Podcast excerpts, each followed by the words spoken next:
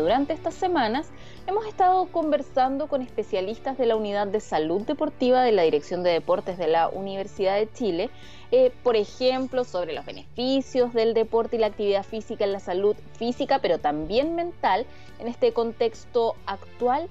Pero, ¿qué pasa con las lesiones? ¿Cómo podemos prevenirlas? ¿Cómo podemos tratarlas?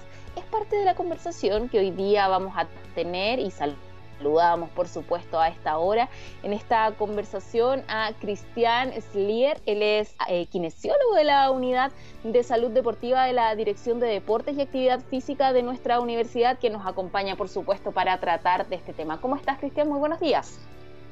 Hola, buenos días. ¿Todo bien, y usted? Muy bien, muchísimas eh, gracias. Bueno, estábamos hablando ¿no? de, qué pasa con las lesiones eh, y, en el fondo cómo podemos realizar actividad física de forma segura. En ese sentido, preguntarle en primera instancia qué medidas preventivas debemos tomar en el contexto actual para prevenir eh, lesionarnos en nuestras casas. Um, con respecto a la prevención de lesiones, lo primero dar hincapié un poco en, que si estamos tratando a una persona que es sedentaria o que ha tenido alguna lesión o practica algún deporte. Siempre lo primero es saber cuál es el estado de salud actual de la persona. Eh, me encuentro lesionado, no estoy lesionado, tuvo alguna lesión. Entonces, lo primero es saber en qué estado estamos. también con respecto a, enfermedades más crónicas. Si yo soy sedentario, voy a partir una rutina de ejercicios, eh, soy hipertenso, soy diabético, estoy, tengo mi enfermedad eh, controlada, porque dependiendo de eso eh, es que si nosotros vamos a tener, entre comillas, como el pase para poder hacer actividad física. Y con respecto un poquito más allá de, lleno en la prevención, hay que, en cuanto a ese, mismo ámbito, si somos deportistas, en general nosotros sabemos más o menos cuáles son nuestras articulaciones, cuáles son nuestras zonas que se van a ver sobrecargadas. Lo mismo si las personas sedentarias. Eh, vamos a trabajar, vamos a tener que salir de la casa, entonces tenemos que saber cuáles van a ser esas zonas que se van a sobrecargar. Cristian, ¿cómo estás? Buenos días. Diana por acá. Hola, ¿cómo estás? bien, bien. Eh, Cristian, bueno, efectivamente, eh, en los momentos en que estamos, algunos buscan eh, distintas actividades, ¿no es cierto?, para realizar en el hogar, entre ellas las actividades físicas, es una de las posibilidades, tanto para, para aquellos que habitualmente seguían una rutina, pero para otros, como tú lo, lo contextualizabas recién, quizás habían tenido una situación más bien sedentaria previamente y hoy quieren eh, aprovechar eh, en la medida de lo posible, de los espacios, eh, también de, de, los recursos en Internet. Hay muchas clases de actividad física online pero en ese sentido, por ejemplo, eh, sobre todo ante este último público o incluso los primeros, eh, y me incluyo en esto, que tenemos una rutina de actividad física, pero por distintas razones a veces tenemos que parar por enfermedad o, pasamos un tiempo sin realizarla y que mm, en este contexto, eh, al día siguiente, por ejemplo, uno tiene estos dolores musculares. ¿Cómo poder abordar si son normales, por ejemplo, a qué se deben? Siempre es bueno reiterar ese, esa información eh, y cómo evitar las sobrecargas. Hola, sí. Eh, um, hay que separarlo un poquito ese tipo de dolor, porque, claro, como tú dices, hay otra persona que, se va a quedar eh, parada un tiempo y va a empezar a hacer ejercicio de nuevo, o como te dije también, las personas enteras que vuelvan a hacer ejercicio. Hay un dolor que es el DOM, que es el dolor eh, de aparición rápida, pero, o sea, de, el dolor muscular que aparece tardíamente. Ese dolor viene después de, por ejemplo, ir al gimnasio después de mucho tiempo, estar inactivo mucho tiempo y volver a hacer ejercicio. Ese es un dolor que aproximadamente dura dos, tres días, al segundo día es más intenso y este dolor cede.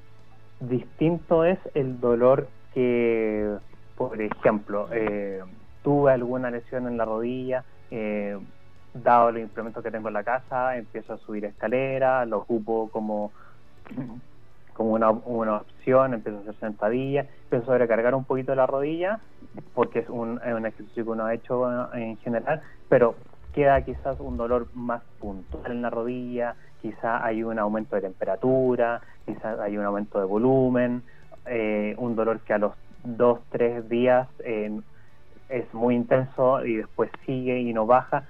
Esas son un poquito alarmas como para tener en cuenta de que ese ya dejó de ser un poquito ese dolor post ejercicio y fue quizás no una lesión propiamente tal, pero sí una sobrecarga de una articulación y que podría eventualmente llevar a una lesión.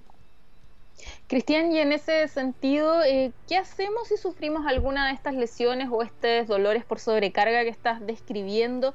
¿Cuál sería el tratamiento a, llevar en casa? ¿Parar la actividad? ¿Cómo la retomamos? Eh, ¿qué, le podemos decir al respecto a nuestros auditores, a nuestras auditoras? Eh, por ejemplo, o sea, te pongo el mismo ejemplo de desarrollar que se inflamó un poco y que quedó con algo de dolor. Lo primero es que hay que, hay que saber si ese dolor, qué tanto día o qué tanta intensidad va a tener. Entonces, primariamente, si se hinchó un poco, primero, dejar de hacer la actividad. Lo primero que uno hace es, eh, uno puede aplicar hielo en la zona, 10-15 minutos, eso va a ir bajando el dolor eh, hay que parar un poquito la actividad física y hay que ir monitorizando esa sintomatología en los días siguientes, porque si esa sintomatología no disminuye sustancialmente, ahí claramente habría que tener alguna eh, asesoramiento. Estamos conversando con eh, Cristian Slier, kinesiólogo de la, de la Unidad de Salud Deportiva de la Dirección de Deportes y Actividad Física de la Universidad de Chile. Eh, Cristian, aprovechando los minutitos que nos quedan y quizás, bueno, de las preguntas de Paula y mías, de en el fondo, eh, como, como ciudadanas habituales, ¿no es cierto? Eh, pero ¿cuáles serían otros puntos que para ti como profesional serían importantes mencionar antes que hagamos en el cierre de esta, mm, de esta sección y los minutos que nos quedan? Eh, siempre, eh, si uno, eh, la actividad física tiene beneficios, eso es indudable. Y la recomendación es, si estamos en la casa, es hacer ejercicio con lo que uno tenga, con los implementos disponibles. Lo primero es hacer una planificación. Eh, voy a iniciar una rutina, tengo que partir de a poco, tengo que partir en baja carga, quizás no con un trote dentro de las posibilidades que se pueden en la casa, eh, porque ahora actualmente en Internet hay rutinas para todo. Entonces uno pone eh, rutina piernas, rutina brazos.